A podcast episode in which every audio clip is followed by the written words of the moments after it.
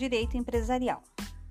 Trabalho apresentado para a disciplina de Direito Empresarial do curso de Direito da Faculdade de Telêmaco Borba. Como requisito parcial para aprovação dessa disciplina, orientador Getúlio Gonçalves, alunas Luana Ferreira da Silva, Maria Eduarda Neves Gonçalves e Vânia Teixeira Chevônica Renebeck. Conceito do título de crédito. Título de crédito está previsto no artigo 887 do Código Civil. Título de crédito é o documento necessário para o exercício do direito literal e autônomo, nele mencionado. Conceito esse de César Vivante.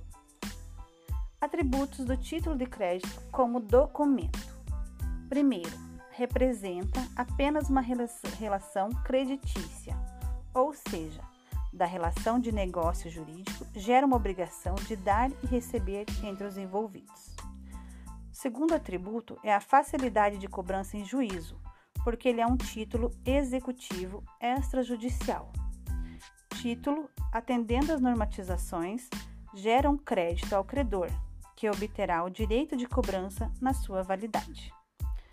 Terceiro atributo é a facilidade de negociação Oportunamente, por ser um título devidamente regido pelas normas do Código Civil Brasileiro, é um documento de moeda circulável, pois é aceito nas negociações comerciais dentro do território nacional, sendo utilizado como moeda de troca sem envolver dinheiro em espécie.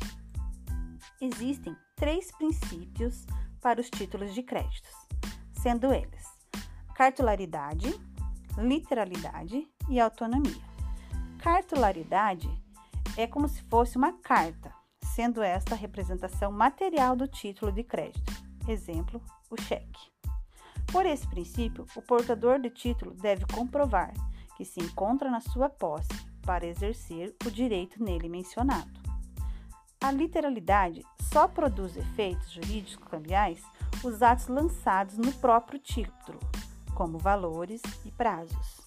A autonomia, pelo princípio da autonomia, quando um título representa mais de uma obrigação, a eventual invalidade de uma delas, de uma das obrigações, não prejudica as demais.